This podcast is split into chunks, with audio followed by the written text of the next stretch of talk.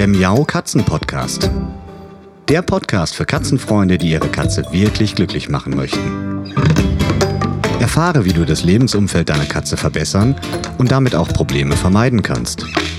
Lerne, was deine Katze für ihr Wohlbefinden braucht und lausche schnurrigen Themen für dich und deine Katze.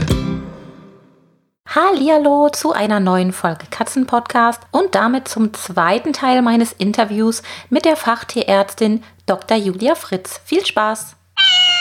Am Freitag war ich auf dem Tierärztetag und habe einen Vortrag gehalten und ich habe mich tierisch gefreut, dass das Thema Ernährung da einen, einen Platz bekommen hat Ah ja. und habe und habe festgestellt, dass ähm, tatsächlich jetzt im Gegensatz zu meinen Kollegen, äh, wenn die Fälle vorstellen, dann stellt man den Patienten vor, man macht die Anamnese, die Laborwerte, die Untersuchungen und so weiter. Und ich habe auch eine ganze Reihe an Fällen ähm, vorgestellt und da war aber immer der Besitzer mit in meiner Anamnese mit drin. Weil tatsächlich in der Ernährung das irgendwie eine wichtige Rolle spielt, ja, wie, wie auch da die Umstände Ja, sind. klar. Da können wir jetzt Mhm. auch wieder den Weg zurück zur Katze gehen. Katzen sind von Natur aus Tiere, die, wenn man ihnen jetzt die freie Wahl lässt, die fressen viele kleine Mahlzeiten am Tag. Also die sind so Dauerfutterer, mehr oder weniger. Also zwischen Mhm. 28, 8 und 20 Mahlzeiten äh, ist so das, was eine Katze in freier Natur äh, fressen würde oder zumindest versuchen würde zu fressen. Insofern ist natürlich so, jetzt haben wir wieder die Lebensumstände, der Halter ist den ganzen Tag nicht da. Was macht er? Ja, dann, was ist die praktische Fütterung? Ich kann jetzt ein rohes Fleisch nicht den ganzen Tag da stehen lassen. Ich kann der Katze nicht beibringen, sich selber was aus dem Kühlschrank zu holen. Ähm, also, und ich möchte aber trotzdem meiner Katze die Möglichkeit geben, viele kleine Mahlzeiten zu, zu sich zu nehmen, so wie sie es, wie es ihrem Naturell entspricht. So, und dann bin ich schon ziemlich eingeschränkt in meinen Wahlmöglichkeiten Absolut. und ja. komme dann eigentlich zum Thema Trockenfutter, was ja auch ja, Vor- und Nachteile hat. Ne? Mhm. So, Trockenfutter bei Katzen kann man machen, hat jetzt den Vorteil, ich kann es hinstellen, es verdirbt nicht, die Katze kann es fressen, wann sie möchte, wenn ich nicht da bin, hat aber den Nachteil, dass es halt sehr energiedicht ist, sprich halt auf die Menge gesehen oder aufs Volumen gesehen, eher gesagt, sehr viel Kalorien hat. Und das Thema Übergewicht ist halt einfach äh, das Gesundheitsthema schlechthin, ähm, was aber nicht als gesundheitliches Problem wahrgenommen wird, sondern Ja. eher als Schönheitsmakel. Ja, wir gewöhnen uns lieber dran, dass die Katzen alle ein bisschen dicklich sind und machen das zur Normalität, anstatt zu sagen, oh Gott, die Realität ist völlig äh, in die falsche Richtung gegangen, weil wir gar keine normalen Katzen mehr haben. Und die Katzen, dadurch, dass sie halt vom Naturell aus viele kleine Mahlzeiten zu sich nehmen, werden sie auch von alleine nicht den Napf stehen lassen oder denken, oh, ich wäre zu dick. Nein, machen sie nicht. Mhm. Die machen das immer, die fressen kleine Mahlzeiten. Es gibt auch äh, eine Studie, total witzig, da hat man geguckt, wann fressen, hören die Katzen alleine auf zu fressen, also wann beenden sie ihre Mahlzeit. Und die haben äh, aufgehört zu fressen, wenn sie so um die 30 Kalorien zu sich genommen hatten, was interessanterweise genau dem Gehalt einer Maus entspricht. Also ich weiß nicht, ob da noch mehr hintersteckt, aber ich finde es witzig. Ähm, insofern hat man hier halt so ein bisschen die Problematik, wenn ich jetzt der Katze eine Wohnungshaltung mh, ähm, wir als Mensch entscheiden ja doch, treffen ja sehr wichtige Entscheidungen für die Tiere. Mhm. Und das eine ist natürlich das Futter, das andere sind aber auch die Lebensumstände und beides gehört irgendwie zusammen. Das heißt, wenn ich jetzt als Lebensumstand für meine Katze eine Wohnungs- oder Balkon- oder Gartenhaltung ähm, beschließe, dann sollte ich halt gucken, dass vielleicht von der Fütterung her ich da auch irgendwie einen guten Kompromiss finde. Ähm, einerseits eben, gut, wenn ich nicht da bin, kriege ich vielleicht nicht mit, wenn die Katze auf Futtersuche ist. Aber ich sag mal, wenn man jetzt alles, es ist immer schwierig, alles richtig zu machen, weil jedes, äh, man halt auch meistens dann irgendwo wieder einen Nachteil damit hat. Und jetzt in so einem konkreten Fall könnte man sich beispielsweise überlegen, dass man entweder Futterautomaten verwendet oder dass man wirklich dann auch ein, ein kalorienreduziertes, also vielleicht sogar noch mehr als ein Leitfutter nimmt und dann der Katze, wenn man da ist, vielleicht dann ein Nassfutter anbietet, was wiederum den Vorteil hat, einerseits es sättigt besser, es enthält mehr Eiweiß und es hält, enthält halt auch viel mehr Flüssigkeit. Mhm. Und wir wissen, dass halt Katzen ja auch Probleme mit Harnsteinen haben, wobei auch hier wiederum Übergewicht ein wichtiger Faktor ist, nicht nur die Flüssigkeitsaufnahme. Also es hängt auch vieles miteinander miteinander zusammen. Mhm. Und ähm, ja. Also. Es, es, ist also wirklich ein komplexes Ding, wie ich ja schon zu Anfang gesagt habe. Und diese Befürchtung bestätigt sich ja jetzt nochmal. Es ist leider ja. nicht ganz so einfach. Zumindest wenn man sozusagen den goldenen Gral oder wie heißt das? Ja, den heiligen äh, Gral. goldenen ja. Kelch. Den halt, wenn man den haben möchte, mhm. dann wird's kompliziert. Wenn man sagt, okay, ich gehe Kompromisse ein, und die Kompromisse sehen so oder so aus, dann ist es wiederum nicht so kompliziert. Aber man muss natürlich auch schauen, wie gewichtet man die Kompromisse. Und jetzt Übergewicht ist, ist schon gesundheitlich gesehen nicht ganz ohne. Ja, ja auch gerade auch bei Katzen kommt das Thema Diabetes äh, ins Spiel und Ge Gelenksprobleme irgendwann, wenn sie älter werden etc. pp. Also beim mhm. Hund ist noch ein bisschen was anderes, weil die vom, vom Wesen halt doch etwas nicht ganz so viel Schlaf wie Katzen vielleicht. Also einige zumindest. Aber ähm, da da gibt's ja, wie gesagt, einfach auch auch verschiedene Möglichkeiten, Kompromisse zu schließen, je nach Umständen und halt auch auch Vorstellungen, die man die man hat und einfach auch das Leben, was man führt. Mhm. Ja. Also man kann ja auch nicht sagen, ich arbeite jetzt nicht mehr, weil ich meiner Katze fünf Mahlzeiten am Tag anbieten möchte. Das steht vielleicht auch nicht so richtig. Leider nicht. Also es ist zwar sehr bedauerlich und ich denke, unsere Katzen sehen das ähnlich, ja. aber es ist so. Wobei ich ja, ich habe ja da mich ganz an meine Katzen gehalten und arbeite deshalb von zu Hause immer mit meinen Katzen zusammen. Also ich haben die diesen ja. Luxus. Aber letzten Endes, ja, das ist natürlich nicht, nicht der, ja der Normalfall und das kann man nicht von jedem Halter erwarten. Aber wir ja. haben die Verantwortung ja. übernommen und wenn wir eine reine Wohnungskatze haben, dann müssen wir eben versuchen, diese Sachen in Einklang zu bringen und auch so ein bisschen zu gucken, wenn die Katze ja. nun mal viel schläft, dann ihr nicht unbedingt das Näpfchen ja. immer randvoll ja. vor die Nase zu stellen, sondern sie auch ein bisschen zu ermutigen, sich zu bewegen und hier und da genau. was zu verstecken.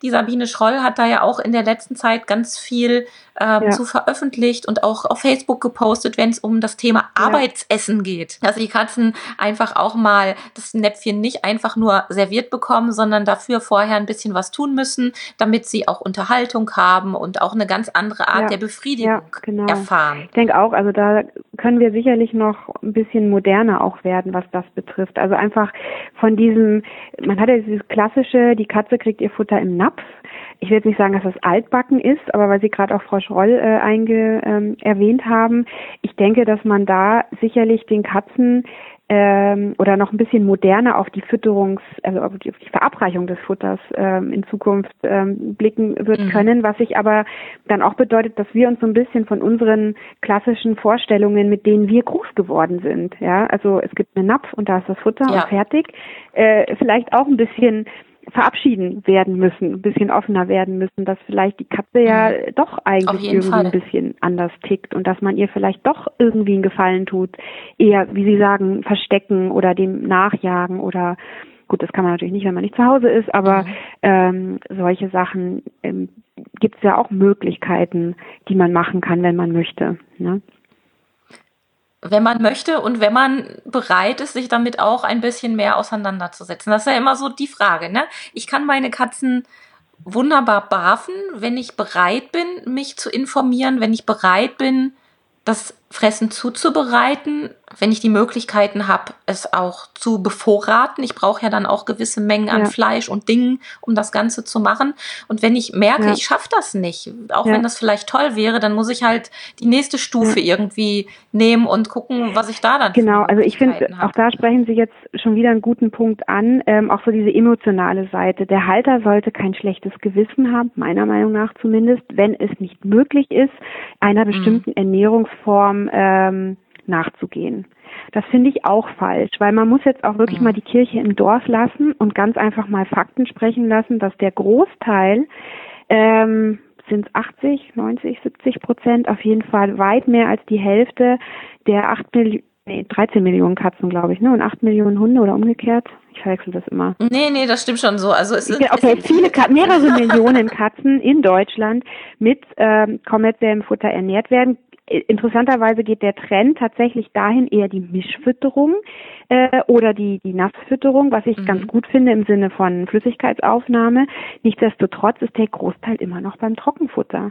Und insofern, selbst wenn das jetzt nicht der mhm. Traum unserer schlaflosen Nächte ist und vielleicht auch bei weiterer Betrachtung man sagen muss, Mensch, es ist zwar einerseits sehr praktisch und passt so ein bisschen in die in, in viele Lebensumstände, aber andererseits haben wir dieses und dieses Problem. Also auch da auch von wissenschaftlicher Seite gibt es da ja auch Bestrebungen zu überlegen, Strategien, ja, wie kann man dieses globale Problem des Übergewichts angehen und und und. Ähm, insofern und man muss auch sagen, unsere Katzen erreichen ein hohes durchschnittliches Lebensalter, egal was da wer wo, aus welchem komischen Studie oder auch einfach nur Beitrag behauptet. Ähm, man kann nicht sagen, dass jetzt die Fütterung äh, oder eine bestimmte Fütterungsweise jetzt zu einer äh, frühzeitigen Sterblichkeitsrate oder so führt. Ganz im Gegenteil. Und man hat ja auch immer mhm. dann dieses plakative Beispiel, ja, ist jetzt eher Hund, ne? Entschuldigung, ich muss mal kurz den Hund erwähnen. Mein Hund hat damals nur, was weiß ich, was bekommen und ist 18 Jahre alt geworden. So, oder, oder nee, gibt's bei Katze auch, ja, ne? Meine klar. Katze hat nur das und das gekriegt und ist so und so alt. Also, nur Reste vom, ja, vom das oder eben Bauernhofkatze ja. oder von mir ist auch irgendein Billigfutter oder vom Aldi oder was weiß ich, ja. Gibt's, also es gibt in jeder äh, Ausprägung dann diesen einen, der aber den Hund oder die Katze kennt, die trotzdem. Und das ist ja sind auch Einzelfälle, muss man sagen. Aber wenn man jetzt wirklich das Grobe anschaut, mhm. dann ähm, sieht es schon so aus, als wenn wir auch mit der kommerziellen Fütterung nicht so viel falsch machen, weil ähm, damit unter anderem verschiedene Faktoren äh, die Tiere ein unglaublich hohes Lebensalter erreichen können auch. Ne? Mhm. Also auch ein bisschen ein Appell, sich ein bisschen ja, zu unbedingt, weil das und dieses Thema nicht ja, ganz so so ja. dramatisch Vor allem, Was ich schlimm finde, ist, wenn die Besitzer und sowas habe ich häufiger in der Beratung, sich so selber kasteien. Oh, ich kann nicht und hm, und so ein schlechtes Gewissen haben jeden Tag. Das finde ich unsinnig, weil ja ja, auch da sind ja die Medien ja, nicht ganz unschuldig. Ne? Also es gibt ja diese Diskussion, man sagt, wie man füttert und sofort dreschen Hunderte auch ja. von allen Seiten ja. auf einen ein und sagen, oh Gott, das kannst du nicht und das darfst du nicht und so wäre doch viel besser und du tötest deine Katze und das und wem, ist alles ganz schlimm. Und natürlich, so möchte niemand dastehen. Das ist ja ganz verständlich. Und deswegen nervt mich das auch so, weil das hilft niemandem. Das ist also in dem Moment, und das finde ich auch ein Stück weit gemein, weil immer wenn ich Angst mit ins Spiel bringe, dann ist auch, äh, also da geht da geht's mir als Mensch ja genau so, das ist einfach menschlich, dann ist sowieso schon alles zu spät, dann kann ich nicht mehr rational nachdenken, dann treffe ich unter Umständen die falschen Entscheidungen oder höre auf den falschen Guru, wie auch immer. Aber dieses mit dem Angstspielen, du schadest deinem Tier, du machst es krank, du fütterst es krank, du tötest es. Ja, es gibt irgendwo habe ich mal gelesen, mhm. Trockenfutter ist irgendwie die Anleitung zum frühzeitigen Tod oder sowas. Gott. Also ja, äh, ja. es mag seine Nachteile haben, ja, definitiv, aber das geht echt zu weit. Und ich frage mich wirklich, wem soll denn das helfen, wenn wir jetzt irgendwie, so brauchen wir einen Fütterungsmessias, ich weiß es nicht, aber wem hilft es denn? Zumal es ja auch wirklich keinerlei, jetzt sind wir wieder bei der Wissenschaft, bei der Evidenz, Hinweis darauf gibt, und Sie können mir glauben, dass diese Fragestellung schon oft und immer wieder hinterfragt wird, dass da ein Zusammenhang besteht.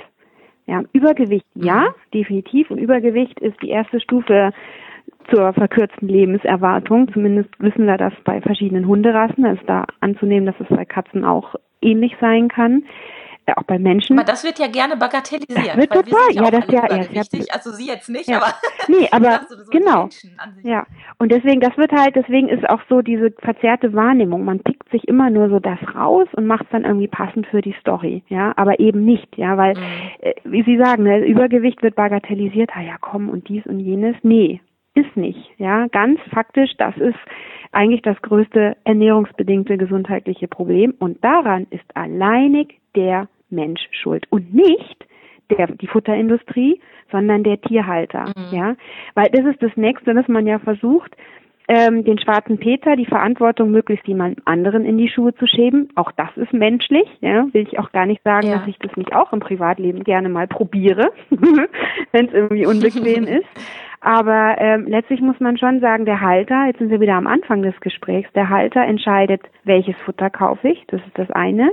Und das andere ist, wie viel davon gebe ich. Und man mhm. muss auch sagen, ähm, ich meine, die Industrie, ich finde die Industrie grundsätzlich jetzt nicht böse und ich finde es auch absolut nicht verwerflich, wenn irgendjemand mit dem, was er tut, äh, im Hinterkopf hat, ich möchte damit Geld verdienen weil ich brauche das für Das geht ja auch gar nicht anders, ja, eben. um ehrlich zu sein. Und Wie, sonst hätten wir, sonst wird es gar kein Futter zu kaufen geben. Es wird auch viele andere Sachen nicht gehen. Ja, nur komischerweise, genau, komischerweise ist das irgendwie einem, einem, einem Tierfutterhersteller ist irgendwie vergönnt. Der darf das nicht. Der ist böse.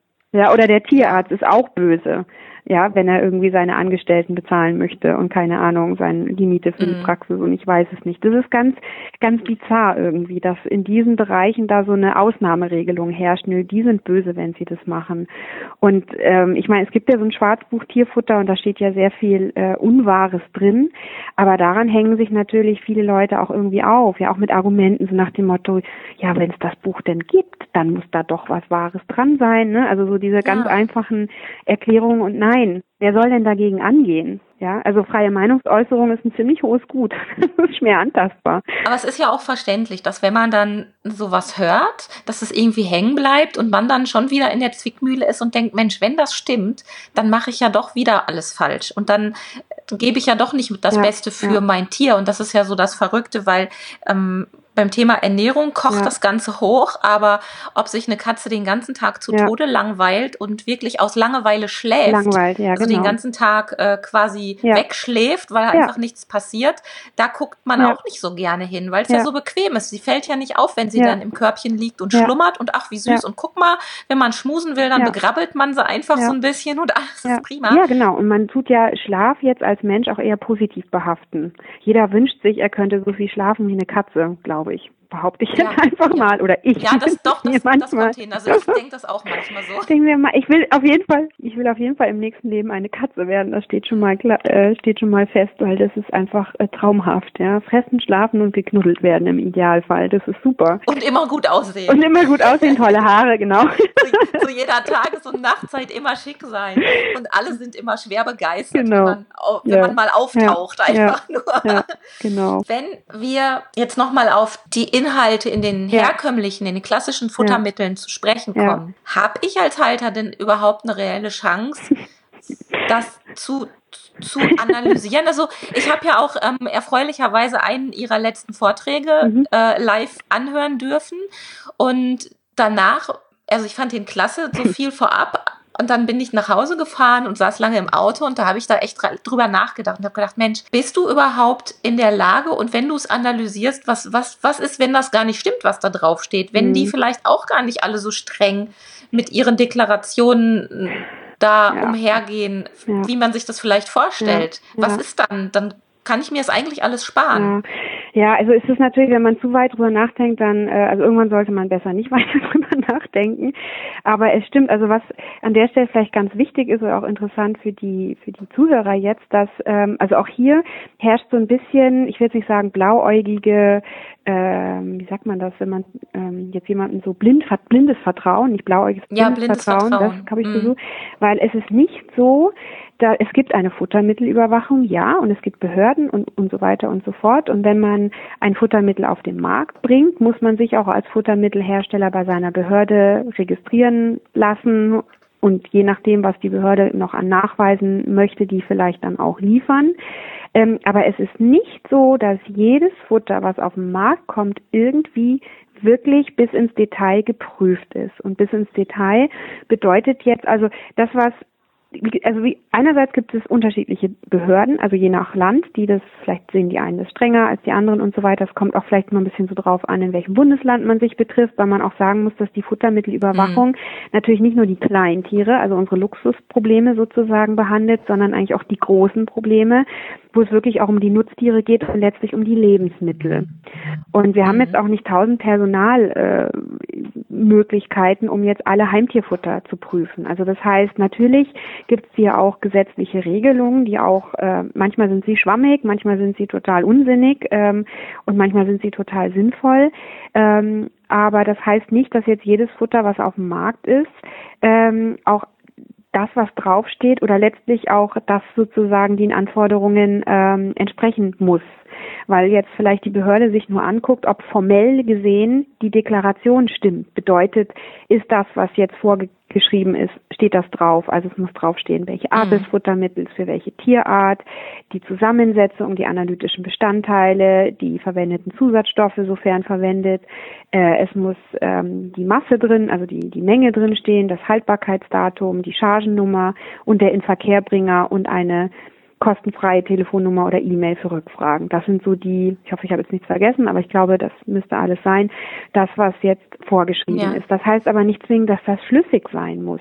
Ja, also mhm. das Wichtigste ist ja immer das Thema Alleinfutter oder Ergänzungsfuttermittel. Und Alleinfuttermittel, rechtlich gesehen, bedeutet, dass alle Nährstoffe drin sein müssen. Das bezieht sich wirklich auf den Nährstoffbedarf und nicht darauf, dass ich vielleicht alles in einem Topf habe, wie man meinen könnte oder wie es auch tatsächlich manche mhm. Hersteller meinen. Ja, also ich habe, ich berate auch Firmen oder ich mache auch, äh, also es geht, die Beratung geht auch manchmal über den über die Tierhaltergrenzen hinaus und auch oder mhm. wir kontaktieren ja auch ähm, Firmen teilweise, wenn wir halt nachfragen wollen, wie ist denn das, äh, was ist denn da sonst noch so drin, haben sie Analysedaten und so weiter. Also da hören wir ja auch teilweise wirklich ganz merkwürdige Dinge, Ansichten, um es mal positiv zu formulieren. Insofern kann man natürlich, äh, also ist das jetzt keine Garantie.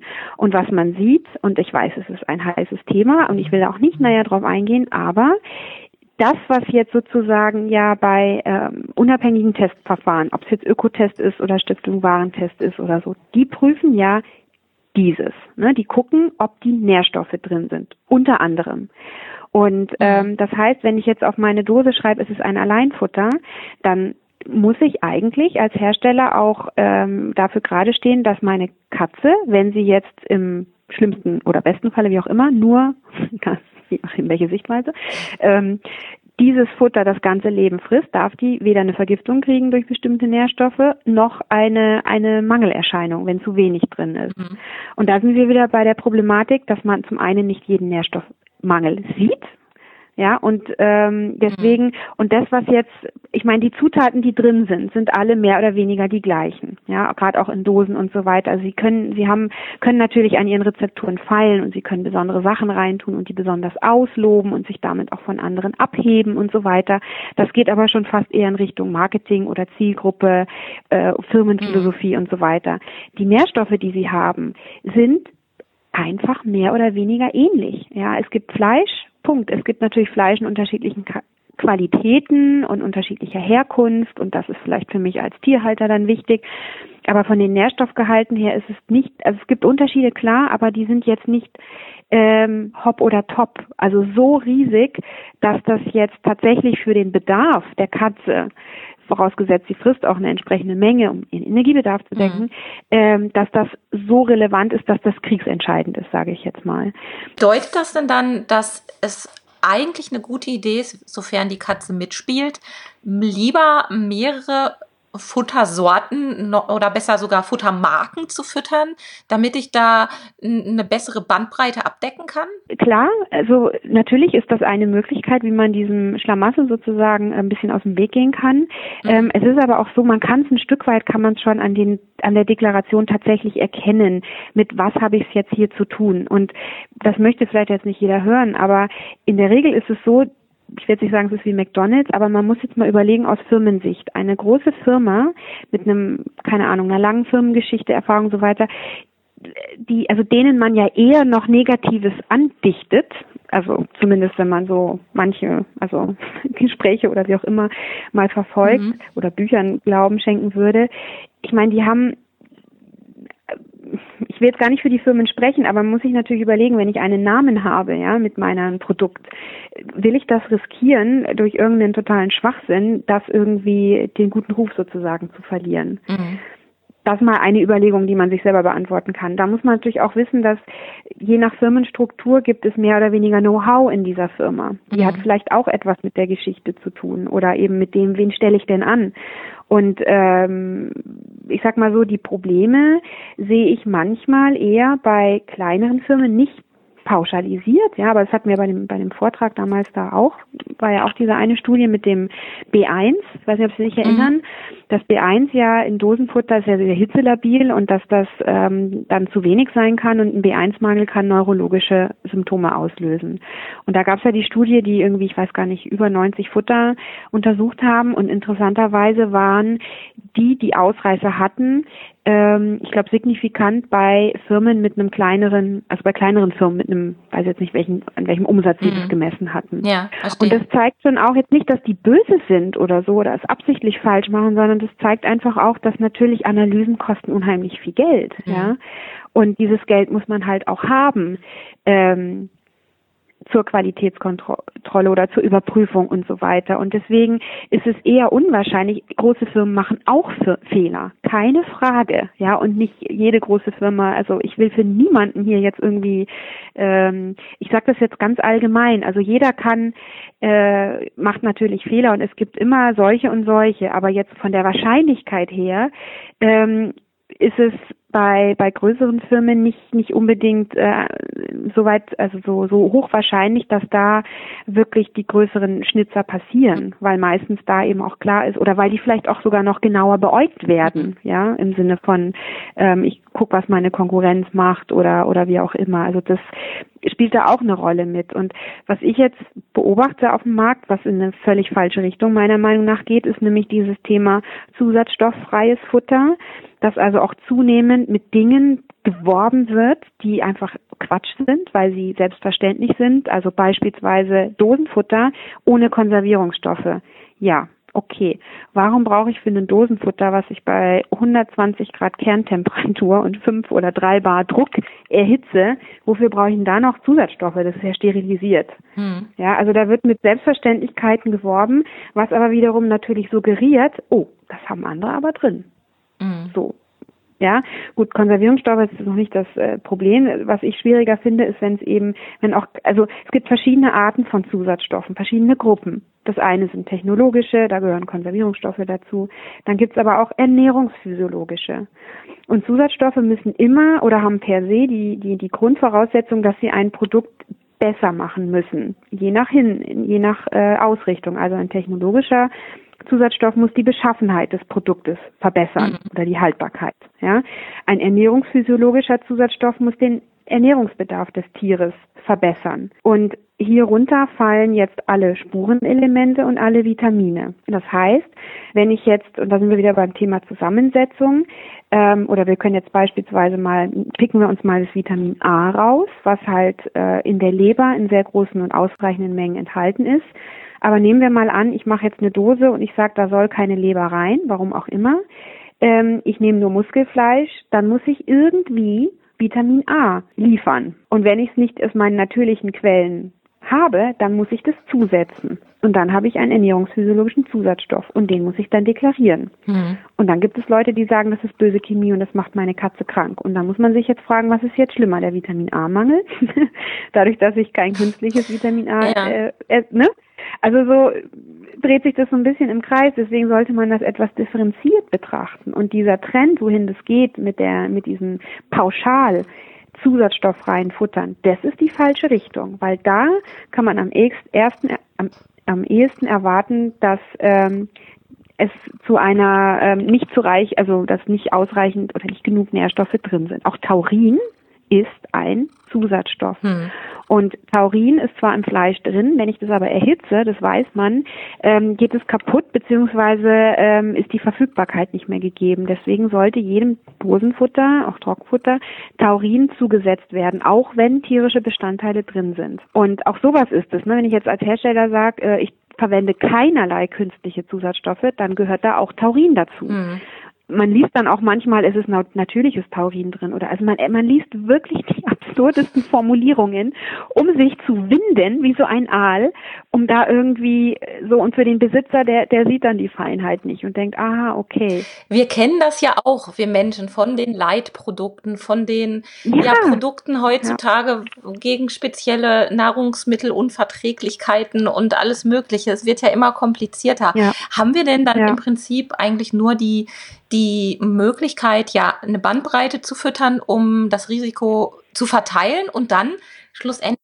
vielleicht auch mal einen Bluttest zu machen, um speziell zu gucken? Ja, nee, also Bluttest bringt nichts, aber da kommen wir gleich drauf. Eine Sache noch, weil man kann ein bisschen, kann man schon erkennen, wenn Sie also die Kombination aus einem Futtermittel, und das ist jetzt, betrifft eher des, den Dosenfutterbereich, beim Trockenfutter hat sich das Gott sei Dank noch nicht so verbreitet, aber im Dosenfutterbereich, wenn auf der Dose steht allein Futtermittel für Katzen und es ist aber kombiniert damit kein einziger ernährungsphysiologischer Zusatzstoff drin, sei es Taurin, sei es, keine Ahnung, Vitamin D oder vielleicht Jod oder Zink oder Mangan oder whatever, mhm. dann kann man äh, zwar nicht hundertprozentig sagen, aber dann sieht es danach aus, als wäre das nicht bedarfsgerecht, also kein wirkliches Alleinfutter. Jetzt kann ich ja. das natürlich trotzdem ab und zu geben, ja. ja, also man fällt ja auch Gott sei Dank nicht so schnell um von der falschen Ernährung, dann wären wir alle ausgestorben. Aber das ist dann etwas, wo ich dem Tierhalter rate, nicht alleinig und dauerhaft zu füttern, vorsichtshalber. Und da wären wir bei Ihrem Vorschlag, dass man dann eher eine Bandbreite nimmt. Wenn ich natürlich mir jetzt nur Hersteller raussuche, die alle auf ja. Zug auffahren, ja dann habe ich nicht viel gewonnen, ja. Oder weil die Katze zufällig nur sich da die Sachen als Lieblingsfutter rauspickt, die einfach nicht optimal ja, sind. Genau. So eine kleine Junkfood-Katze, die einfach einen unglücklichen genau. Lieblingsgeschmack ja. hat. Also es gibt einfach unterschiedliche Qualitäten von ungesund. Ne? Ich kann natürlich über die Frische, die Herkunft, die Zubereitung, Verarbeitung und das alles der, der Zutaten reden und groß diskutieren. Und äh, da verstehe, also es gibt definitiv Unterschiede, die auch ihre Berechtigung haben in der Diskussion, aber es gibt auch noch das andere ungesund und da reden wir von Hop oder Top, mhm. Nährstoff mhm. da oder nicht da. Und da sehe ich jetzt aus medizinischer Sicht irgendwie nicht wirklich den Kompromiss zu sagen, ja gut, dann verzichte ich halt auf Jod, mhm. weil ich habe irgendwie die Vorstellung, dass ähm, Kaliumjodid, ich meine, das ist schon lustig, weil man muss auch hier mal gucken in der menschlichen Ernährung, wir essen so viel Zusatzstoffe und das sind äh, sehr häufig auch die gleichen Verbindungen, wie sie in der Tier oder ähnliche Verbindungen, wie sie in der Tiernahrung verwendet werden. Und das kriegen wir gar nicht mit, weil es keinen Menschen, der deswegen Panik macht, weil, oh Gott, es ist chemisch oder künstlich oder keine Ahnung mhm. was. Ne, also das ist so ein bisschen und äh, auch zu sagen, ja, die Menschen, die, die, äh, die brauchen das ja alles nicht. Nee, das stimmt nicht. Ja, Thema Vitamin D, eben Thema Jod. Es gibt so viele Bereiche, wo wir einfach schon aus Usus jodiertes Salz nehmen, um unseren Jodbedarf zu decken. Also es passt nicht immer zwingend mhm. alles in der Natur. Schwierig, schwierig, schwierig. Ja, also wir, wir gehen jetzt natürlich schon, wie gesagt, ich will hier um Gottes die Sachen nicht verkomplizieren, aber einfach vielleicht mal aufzeigen, wie weitreichend oder wie weit diese Diskussion oder wie viele Faktoren es mhm. gibt in dem Ganzen. Ich finde es ja eigentlich irgendwie spannend, ja, so angeregt auch zu diskutieren. Aber ähm, zum Thema Blutuntersuchung, auch das ist halt eine, eine falsche Sicherheit, in der man sich wiegt, weil sie können, natürlich, wenn sie ein Blutbild machen und es ist unauffällig, dann heißt das, dass sie gerade keine Infektion haben und äh, keine Ahnung, vielleicht gerade keine Blutspende haben, also ne, genug rote, also was kann ich, was gucke ich mir denn im Blut überhaupt an? Ja, ich mache bestimmte Organprofile und ich mache halt ein Blutbild. Und das kann mir Hinweise geben, ob irgendwo was im Argen liegt oder eben auch einen diagnostischen Wegweiser, wo suche ich denn eigentlich? Wo liegt denn die Grunderkrankung? Ja, mhm. viele Symptome sind ja, da steht ja nicht äh, ein Schild dran, welches Organ betroffen ist. Ja, gerade Katzen sind auch da sehr verhalten in ihren Symptomen. Die fressen dann ja, halt leider, nicht oder ne? So, und was ist es dann? Pankreas, also Bauchspeicheldrüse oder ist es die Niere oder ist es der Darm oder ist es was ganz anderes? Äh, insofern da hilft natürlich eine Blutuntersuchung, aber um jetzt zu wissen, ob sie adäquat ernährt ist im Sinne der, der Nährstoffzufuhr, da bringt sie das überhaupt nicht weiter. Gibt es keine speziellen Untersuchungen speziell für ja, für nee. Katzen, die in einer bestimmten Art und Weise ernährt werden, nee. um zu gucken. Nee, also wie man bei uns guckt, ähm, ob ich genug Eisen ja. habe und solche Sachen. Ja, ja. Also man kann natürlich bestimmte ähm, Sachen sich anschauen. Das sind aber tatsächlich auch Spezialuntersuchungen und vielleicht eher manchmal auch von wissenschaftlichem Interesse. Also nicht jeder Nährstoff ist jetzt in einem Standard, in, in einem Standardtest verfügbar, der auch bezahlbar mhm. ist. Ja, also zum Beispiel, man kann Jod im Blut messen. Das ist aber recht ungenau, weil auch manche Sachen, also Sie können auch Kupfer und Zink im Blut messen, wenn Sie wollen. Die Frage ist, was sagt Ihnen das? Und manche Nährstoffe werden ja auch im Körper gespeichert. Das heißt, wenn ich mir nur anschaue, was im Blut rumschwimmt, habe ich nur eine Momentaufnahme und ich weiß ja gar nicht, wofür, was der Körper jetzt noch an Reserven hat. Mhm. Und das ist bei Menschen das Gleiche. Ja, wenn wir jetzt auf einen Eisenmangel gucken, was bei Menschen jetzt wahrscheinlich ist, gerade bei Leuten, die sich vegetarisch ernähren, beim, bei der Katze können sie das eigentlich ausschließen, weil es, Katze ist Fleischfresser und Fleisch enthält viel Eisen. Also das kann man sich zwar angucken, werden sie aber nie, nie fündig werden und wenn, dann ist es eine Sensation. Ja. Mhm. Äh, und eigentlich schräg, weil die Katze dann komplett falsch ernährt wurde. Aber wenn Sie beim Menschen jetzt auf den Eisenmangel hin untersuchen, gucken Sie ja auch nicht das Eisen im Blut an, sondern Sie gucken sich ja das Speichereisen, das Ferritin an. Mhm. Also auch einen speziellen Parameter. Und in, insofern ist jetzt auch das, was sozusagen, also die, ich sag mal, die Grundzutaten oder Futtermittel, die jetzt, ob man die jetzt in eine Dose oder in eine Barfration oder sonst was tut, hatte ich ja auch schon gesagt, sind eigentlich mehr oder weniger ähnlich. Und die liefern ein bestimmtes Nährstoffprofil auch letztlich. Das heißt, es geht immer nur um, um bestimmte Nährstoffe, die fehlen könnten, wenn. Also wenn Sie jetzt einer Katze Fleisch und Fisch im Wechsel geben und dieser Fisch aus dem, nicht aus dem See, sondern aus dem Meer kommt, dann decken sie durch diese Abwechslung schon den Jodbedarf der Katze, weil das Fleisch zwar kein Jod liefert, aber der Fisch dann. Und dann hat man zwei Sachen gut miteinander kombiniert. Aber das, ähm, genau, aber das wäre halt sehr einfach und es ist leider nicht so, weil eben auch die Nährstoffe im Körper, und jetzt sind wir wieder ganz beim Anfang, wo sie mich gleich schon unterbrochen haben. Nein, äh, wo sie sagen, es wird kompliziert. Aber da sind wir jetzt wieder bei der Basis. Ne? Also die Nährstoffe haben ja unterschiedliche Funktionen im Körper und nicht alles ist durch dieses eine Medium Blut repräsentiert. Mhm. Und deswegen kann das gar nicht alles liefern. Es wäre toll, ja. Ich meine, es gibt ähm, es gibt schon bestimmte Blutprofile, dieses BARF-Profil, hat vielleicht auch der eine oder andere schon gehört, ähm, was so ein bisschen in diese Richtung geht. Aber hier herrschen leider ganz viele Missverständnisse und auch der Name äh, ist vielleicht etwas ungeschickt gewählt, was durchaus auch zumindest eins der Labore vielleicht einräumt, dass das etwas äh, ungünstig ist. Ähm, aber es wird ganz klar auch kommuniziert, trotzdem missverstanden, ähm, aber von Seiten des Labores, dass das jetzt nicht die Rationsüberprüfung äh, ersetzt, sondern einfach nur ein, also da sind ja nicht nur Kupfer- und Zinkwerte drin, sondern mhm. auch andere. Ich meine, ich kann nicht jeden Wert davon wirklich nachvollziehen, aber gut, muss ich vielleicht auch nicht. Ähm, aber was wichtig ist halt, dass man nicht glaubt, durch eine Blutuntersuchung ist alles tippitoppi. Wenn Sie wirklich wissen wollen, wie die Katze ernährt ist, dann muss sich das ein Ernährungswissenschaftler anschauen. Das heißt, ich würde dann sagen, liebe Frau Dr. Fritz, ich habe hier eine Katze, die ist so und so alt, die hat bisher ja. die und die Erkrankung oder ja. eben auch nicht. Ja. Und ich fütter die jetzt schon seit gewisser Zeit mit den und den Futtersorten in der und der Menge und ja, ja die wiegt ja. so und so viel, sagen Sie mal ja. was dazu. Das ginge. Das wäre so ein klassischer Ablauf. Genau, das geht, ja. Ja, ja, und da gibt's auch zwei Möglichkeiten oder wie ich es mache. Das eine ist tatsächlich die Rationsberechnung, wo man dann mit einem Taschenrechner oder einem Computerprogramm guckt und dann wirklich die Mengen und alles. Also letztlich den Bedarf eines Tieres kann ich errechnen anhand des mhm. Gewichts mhm. des Tieres. So, das ist das eine. Dann habe ich ja meine Futtermittel, also jetzt im Falle einer Barfration beispielsweise habe ich meine Futtermittel und zu diesen Futtermitteln habe ich auch die Nährstoffgehalte. Und dann kann ich so eine Ist-Soll-Berechnung machen. Ja, also ich gucke, was braucht das Tier und über das, was sie an täglichen Futtermengen von Zutat XY bekommt, kann ich dann sehen, okay, da hat sie jetzt insgesamt so und so viel Phosphor, Calcium und tralala. Und dann mache ich einen Ist-Soll-Abgleich und sehe, okay, ist der Bedarf gedeckt? Ja oder nein? Wenn er es nicht ist, dann überlege ich oder bespreche mit dem Besitzer, wie können wir da diese Lücke füllen. Wenn irgendwas zu hoch ist, beurteile ich, ist das jetzt mhm. gesundheitlich relevant oder nicht. Beispiel Vitamin A. Ja, und so kriegt dann, und das ist nach wie vor einfach das Mittel der Wahl. Es ist zwar vielleicht der kompliziertere Weg oder auch der Weg, den nicht, der jetzt nicht so breit gefächert einfach vorhanden ist, weil es gibt wenig äh, Fachtierärzte für Tierernährung, zumindest, also immer mehr mittlerweile, Gott sei Dank. Äh, oder auch nicht nur Fachtierärzte, auch Kollegen, die ich mache ja auch Seminare für Rationsberechnung für Kollegen, die sich da wirklich weiterbilden und das Ganze auch äh, anbieten. Also das ist alles ganz schön, die Entwicklung. Aber so läuft das Ganze ab. Und damit haben sie dann zwar ein Blatt Papier, letztlich wie bei der Laboruntersuchung ja auch, ne? Nur sie mussten kein Blut lassen dafür, sondern einfach nur was aufschreiben. Ähm, und damit ähm, hat man das dann. Und darüber hinaus, also ich kann natürlich auch beurteilen, ich kann das, deswegen telefoniere ich auch manchmal mit den Herstellern, dass ich halt anrufe und sage, haben Sie Analysedaten? Mhm. Weil nicht, also ich muss bestimmte Dinge deklarieren, ja, auch die Zusatzstoffe, ich muss nur deklarieren, was ich reintue. Ähm, aber es gibt ja auch, äh, Fleisch enthält ja auch Zink, also nicht jede Dose benötigt Zink. Manchmal ist auch genug drin mhm. und das wäre dann eine Analyse.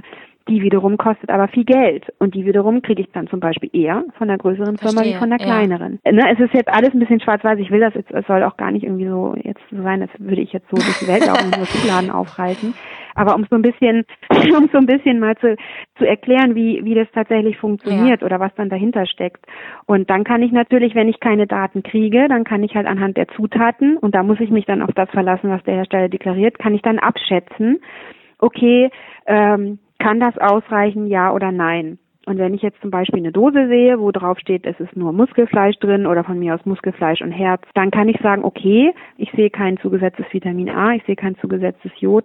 Das ist mit sehr hoher Wahrscheinlichkeit kein Alleinfutter.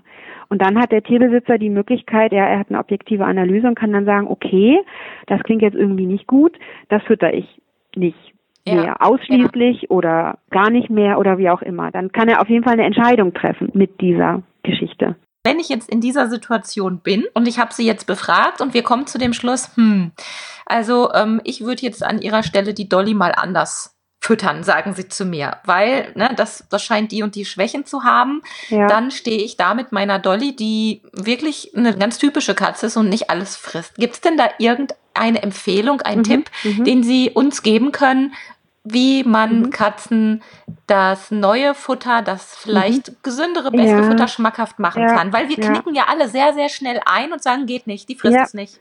Und das ist ja echt Ja, ein Problem. ja, ja. Wir müssen ja selbst auch durchhalten. Ich hatte ja schon eingangs erwähnt, wie wichtig das ist, Katzen im Jungalter Das ist jetzt gemein. zu präsentieren, gell, um das jetzt noch mal kurz drauf rumzureiten. Also genau das ist äh, der Grund. Wir, ähm, also äh, jetzt aus in, in in meiner äh, Berufswelt sozusagen, komme ich da ganz oft an die Grenzen, leider.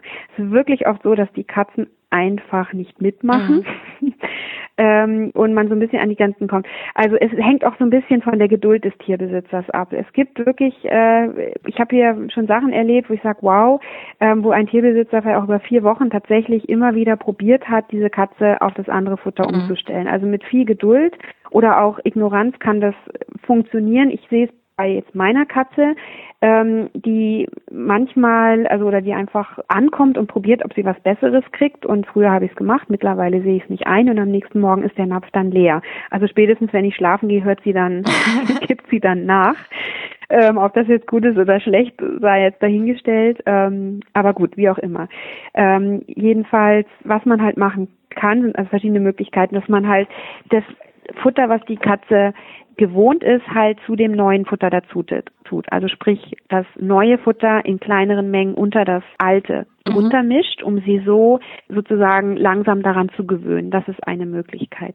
Dann gibt es auch diese ja sogenannte Zwei-Napf-Methode. Also man nimmt den alten Napf ähm, und tut da das neue Futter rein und stellt das an den gewohnten Fressplatz. Und das alte Futter tut man in einen ungewohnten Napf und stellt es woanders Ach, hin. wie witzig. Das kenne ich Ähm, noch nicht wie, so. Ja, ich habe, ich kann, also ich kann auch leider nur sagen an der Stelle, dass das ein Tipp ist, den ich weitergebe. Ich weiß nicht, ob das in der Praxis funktioniert. Ich kriege da irgendwie nie Rückmeldung. Aber Oder man ich kann es ja mal nicht so oft- ausprobieren. äh, genau, also wenn jemand dabei ist, der es ausprobiert und der sagt, es funktioniert, freue ich mich über eine Rückmeldung. Ähm, dass man auch mal sagen kann, ja, das klappt tatsächlich oder ist einfach nur äh, bloße, bloße Theorie. Also das, das sind so die Möglichkeiten, die ich kenne. Ich hatte eine Kollegin mal, das fand ich auch total witzig, ähm, die auch super kreativ war. Ähm, da ging es darum, dass die Katze Nassfutter haben sollte und es einfach nicht wollte. Die wollte gerne Trockenfutter haben. Und sie hat dann das Trockenfutter in eine Küchen, äh, in so eine Kaffeemühle getan und hat das dann wie so Ah, ein Topping. wie so ein, äh, wie sagt man, wie so ein Topping. Ja, genau. Aber das hat Ja. funktioniert fand ich Stimmt. super. Ja, also da sind auch der Kreativität keine Grenzen ähm, gesetzt. Man muss natürlich auch das Thema aussitzen, ist bei Katzen halt so eine Sache. Ähm, also früher hätte ich geschworen, die Katzen fressen es einfach nicht. Jetzt weiß ich, dass also anhand meiner persönlichen Erfahrung, dass doch irgendwann frisst die Katze dann doch, wenn sie merkt, sie kommt mit ihren extra Wünschen nicht weiter. Ähm, aber man muss natürlich auch mal ein bisschen aufpassen, der Gesundheitszustand des Tieres. Also dieses Hungern lassen ist jetzt nichts, was ich bei Katzen äh, empfehlen würde, um Gottes Willen. Wo sind da die Grenzen? ja, also mal, ich meine, es ist halt so, wenn man jetzt sehr dicke Katzen hat und die fressen längere Zeit nicht, und wenn es richtig, richtig, richtig blöd läuft, dann ähm, kann es eine Leberverfettung geben. Also wenn quasi zu schnell Fett mobilisiert wird mhm. und die Katze das aus der Leber nicht weiter transportiert, weil ihr die, die, die Eiweißbausteine fehlen, dadurch, dass sie nichts frisst, dann kann das im allerschlimmsten Fall mal echt richtig in die Hose gehen. Insofern, ich bin ja Tierarzt, ne, und ich habe ja Angst, die habe ich ja vorhin schon gesagt, ne, ich bin ganz vorsichtig mit meinen Aussagen. Ja klar, aber wir Halter ja auch. Wir wollen da ja auch auf gar keinen Fall was riskieren. Und wie, wie lange ist denn diese, diese Grenze, wenn ich jetzt wirklich eine übergewichtige Katze habe und ich es ja. weiß, das ist ja auch nochmal so eine Sache, ne? Also wenn ich weiß, ich habe eine ja. übergewichtige Katze. Ja, also ich würde die, also ich glaube nicht, dass bei einem Tag schon Gefahr läuft, weil es gibt auch Katzen, die mal irgendwo aus Versehen eingesperrt werden, aber ich würde es auf keinen Fall riskieren, die länger als einen Tag äh, absichtlich äh, sozusagen hungern zu lassen, wenn ich will, dass sie. Also wirklich 24 mh. Stunden ist dann so die, die absolute Grenze. Wenn sie ja, nageln Sie mich nicht fest, mir wird da schon ganz schwindelig, äh, aber ich. Ähm, ja, ja, ja, ich verstehe. Also ich meine so ein bisschen auch eine, eine Ermessenssache. Man muss halt einfach gucken, kriegt man die Katze umgestellt oder nicht. Und man muss natürlich auch sagen, im Bereich der Futterwahl, es ist ja selten so, dass man wirklich nur dieses eine hat. Es gibt ja Gott sei Dank doch oft meistens noch andere Wege, die dann irgendwie gehen. Also wir mhm. probieren äh, auch hier mit unseren Tierbesitzern äh, häufig ganz, ganz viele Sachen aus, dass wir immer sagen, okay, wir probieren als nächstes dies und wenn das nicht geht, dann jenes. Und irgendwann findet man auch meistens etwas. Deswegen diese Zweinapf-Methode äh, war jetzt noch nicht äh, so oft, äh, dass, das, dass wir da darauf zurückgreifen mussten. Ähm, also meistens klappt es ja doch. Und manchmal ist es ja auch einfach, also wenn wir jetzt im Bereich sind, ich meine, ist jetzt die Frage, habe ich jetzt ein Luxusproblem oder ein wirklich? Ich wollte gerade sagen, ja klar. Manchmal geht es ja um Leben und Tod. Genau. Man weiß einfach, man kann so nicht, darf so nicht weiterfüttern, ja. weil es sonst um ja. Der Katze an den Kragen geht, ja. gesundheitlich. Und man muss umschwenken genau. und dann wird's der Druck ist dann einfach ja. auch extrem hoch auf uns Haltern. Ne? Genau, und wenn es jetzt wirklich nur geht, dass jetzt ihre Katze, dass sie irgendwie ihre Meinung geändert haben und jetzt plötzlich finden, dieses Futter ist das Tollste und sie will es nicht, dann muss man halt irgendwann einfach vielleicht klein beigeben und sagen, okay, ich äh, füge mich dem, habe ich halt verpasst im frühen Alter, meine Katze an verschiedenen Sachen zu gewöhnen. Nein, das ist das eine. Aber wenn natürlich jetzt das Tier krank ist, also da muss man sagen, es gibt mittlerweile, jetzt, ich rede jetzt über Diätfuttermittel, also über Futtermittel für kranke Tiere, da gibt es mittlerweile viele Hersteller, die gute Futter machen, die sich vielleicht von der Deklaration nicht so lesen, dass es dem derzeitigen gewünschten Trend entspricht, sondern ist dann eher so die, die Hölle, die Horrorvorstellung. Mhm. Aber nichtsdestotrotz ja. muss man sagen, im Diätbereich, im Krankheitsbereich geht es um ähm, also da kann man, ich will jetzt nicht sagen, da kann man sich jetzt nicht aussuchen, ob ich jetzt das äh, so oder so haben möchte, aber ähm, im Diätfuttermittelbereich ist es halt schon so, dass es da auch um die Verhältnisse von Fett, Eiweiß und Kohlenhydraten geht. Und wenn ich jetzt diesen, diesen Wund oder dieses Idealbild habe, wird auch teilweise, da bin ich wieder, warum ich manchmal so ein bisschen ärgerlich werde mit manchen Ernährungsberatungsanbietern oder auch Bücher, die es dann so kommunizieren, mhm. dass es bei beispielsweise einer Nierendiät nur darauf ankommt, nicht so viel Phosphor zu geben. Deswegen kann man ja viel Fleisch füttern, soll man halt die Knochen weglassen. Fleisch enthält aber viel Protein und wo viel Protein ist, ist auch viel Phosphor. Abgesehen davon ist auch die Eiweißaufnahme, also die Proteinaufnahme auch relevant, weil alles, was der Körper übermäßig aufnimmt an Eiweiß, wird letztlich zu Harnstoff abgebaut und der Harnstoff geht halt über die Niere in, die, in den Urin. Das heißt, wenn meine Niere mhm. schon kaputt ist und nicht mehr so gut arbeiten kann, dann wäre es natürlich schon schlau, ich würde ihr gar nicht so viel Arbeit machen.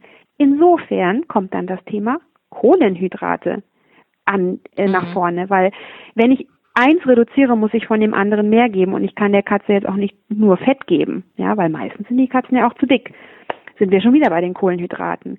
Und da muss man halt dann auch so ein bisschen gucken, wenn ich jetzt als Besitzer einfach die Meinung habe, eine Katze Kohlenhydrate haben in der Katzenernährung nichts zu suchen, okay, kann man gerne drüber diskutieren. Im Gesundheitsfalle von mir aus bin ich auch dabei, ja. Aber im Krankheitsfalle ist das halt manchmal einfach gut. Ja, weil ich halt das, was, was wirklich auch die Organe dann ähm, irgendwo belastet, ähm, dann entlastet. Mhm. Und dann sind die bösen Kohlenhydrate eigentlich in dem Falle sozusagen der, der Retter. Also das ist halt ja einfach auch so. Und diese Diätfuttermittel ähm, oder auch Diätrichtlinien, ähm, da geht's halt jetzt weniger um jetzt, äh, also da geht's halt einfach um, um so Grundprinzipien. Da geht's wirklich dann um Nährstoffe, um Verhältnisse oder bestimmte Nährstoffe, die man zufüttern also zusätzlich ergänzen sollte. Jetzt bei Nieren B-Vitamine, weil erhöhte Verluste durch das viele Pinkeln ähm, hm. und andererseits halt Nährstoffe entlasten, Niere, Phosphor und so weiter. Und ähm, da muss man halt dann auch die Futtermittel entsprechend wählen und sich von manchen Idealvorstellungen einfach verabschieden, weil das nicht miteinander vereinbar ist. Manchmal. Es gibt individuelle Fälle, wo es hm. trotzdem geht. Wir haben auch Nierenkatzen hier, die äh, trotzdem weiterhin Frischfleisch kriegen. Ähm, also äh, es gibt schon individuell da auch viele Möglichkeiten. Ich will gar nicht sagen, dass es nicht geht. Ja. Aber wir waren ja eigentlich beim Thema Futterumstellung und jetzt im Diätfuttermittelbereich, wenn das jetzt halt nicht so klappt, es gibt ja viele, viele, viele Hersteller mittlerweile, die äh, auch Diätfuttermittel anbieten, nicht nur die, die halt ähm, über die, die Tierärzte sozusagen ähm, ähm, ja, verma vorwiegend vermarktet werden, so dass man hier doch eigentlich die Situation hat, dass man sehr viele unterschiedliche Futtermittel der Katze anbieten kann. Und ich wüsste aus dem Stegreif, glaube ich, sechs mhm. oder sieben allein mit Nierendiäten oder vielleicht auch zehn. Ähm, insofern ist das ähm, zwar theoretisch dieses Problem, oh Gott, meine Katze frisst es nicht, aber dadurch, dass wir so mittlerweile so eine große Vielfalt haben, findet man eigentlich in ja. der Regel doch irgendwie eine Lösung. Man braucht halt vielleicht ein bisschen mehr Geduld und man muss vielleicht auch vielleicht manchmal ein bisschen ein paar Abstriche machen bei einem selber, was so die Vorstellung betrifft, oder es sich halt, sowas mache ich ja auch, dann erklären, ja, warum ist denn das jetzt sinnvoll? Und dann kann der mhm. Besitzer auch gut schlafen, weil er eben nicht weiß, dass er seinem Tier schadet, sondern dass er ihm hilft und er versteht dann auch warum. Ja, also ich, ich glaube, es ist einfach auch wichtig, dass wir Halter uns über einen realistischen Zeitraum für so eine Umstellung dann Gedanken machen mhm. und nicht zu viel erwarten und dann eben auch mal zumindest den Startzeitpunkt im Kalender notieren, mindestens, mhm. vielleicht sogar, also ich finde dann auch eine Tages- eine Tagesinfo ganz schön, die ich mir immer in den Kalender aufschreibe, wenn ich mal was ändere, mhm. dass ich einfach weiß, wie hat sich irgendwas verändert oder so. Ja. Weil ansonsten verliert man ganz, ganz schnell das Gespür für die Zeit, wie lange man tatsächlich ja. etwas versucht oder eben vielleicht noch oder gar auch nicht noch nicht genau probiert hat. Äh, also auch super, dass Sie das ansprechen, Thema Zeit. Ähm, diese Erwartungshaltung teilweise, dass die Sache mit einem Schnipp jetzt bitte wieder gut ist, ja. ähm, ist irgendwie, finde ich, faszinierend. Also ich weiß gar nicht, woher das kommt. Jetzt auch gerade im Hinblick auf Magen-Darm-Probleme, was jetzt vielleicht nicht zwingend bei der Katze so vorherrschend ist, sondern eher beim, ähm, bei den Hunden noch ähm, anzutreffen ist. Aber da ähm, ist, finde ich es manchmal schon faszinierend, dass keine Geduld aufgebracht wird, dass sich so ein System auch irgendwie wieder regulieren kann, dass, dass manche Dinge mhm. brauchen tatsächlich Zeit. Manche Sachen sollten natürlich schnell gehen, keine Frage, aber dieses von heute auf morgen, also da sind wir vielleicht dann doch in einer etwas zu schnelllebigen Gesellschaft und äh, das kann man nicht, Definitiv, kann man ja, nicht auf alles übertragen. So. Manche Sachen brauchen Zeit. Eine Futterumstellung braucht, braucht auch gerne Zeit und, und ein bisschen Geduld. Ja, Wahnsinn, was dieses Thema Ernährung noch für Hintergründe hat. Und wir haben ja nur an der Oberfläche gekratzt. Das ist verrückt, aber es ist so. Ja. Deshalb vielen lieben Dank für die Zeit. Und sehr, sehr gerne. ich hoffe, wir hören uns dann demnächst vielleicht mal wieder. Würde mich sehr freuen. Vielen Dank auch für die Möglichkeit, auch vielleicht ein bisschen Klarheit halt in manches Dunkel oder einfach mal zum Nachdenken auch anregen. Manche Dinge sind nicht so böse. Ich denke, das haben wir, haben wir wirklich hinbekommen. das wäre, das würde mich sehr freuen, wenn es da das ähm, ja letztlich beigetragen, dazu beigetragen habe. Genau. Da bin ich mir sehr sicher. Dann ähm, verabschiede ich mich hochoffiziell und sage bis ganz bald. bis zum nächsten Mal. Okay, tschüss. tschüss. Puh, Katzenernährung ist genauso kompliziert wie bei uns Menschen. Ja, wen wundert das? Und ich hoffe, ihr habt ganz, ganz viel lernen können. Mir ging es zumindest so. Alle Informationen findet ihr auf meiner Homepage unter www.katzen-podcast.de. Dann in der Folge 70 beziehungsweise in dieser Folge 71. Da findet ihr alle Kontaktinformationen. Und ich gehe jetzt mit Dolly und Pauli noch eine Runde spielen. Vielleicht macht ihr das auch mit euren Katzen. Und deshalb sage ich bis bald. Tschüss. Das war eine Folge des Miau Katzen Podcasts von Sabine Rutenfranz. Weiterführende Informationen zur Sendung findest du im Internet auf www.katzen-podcast.de.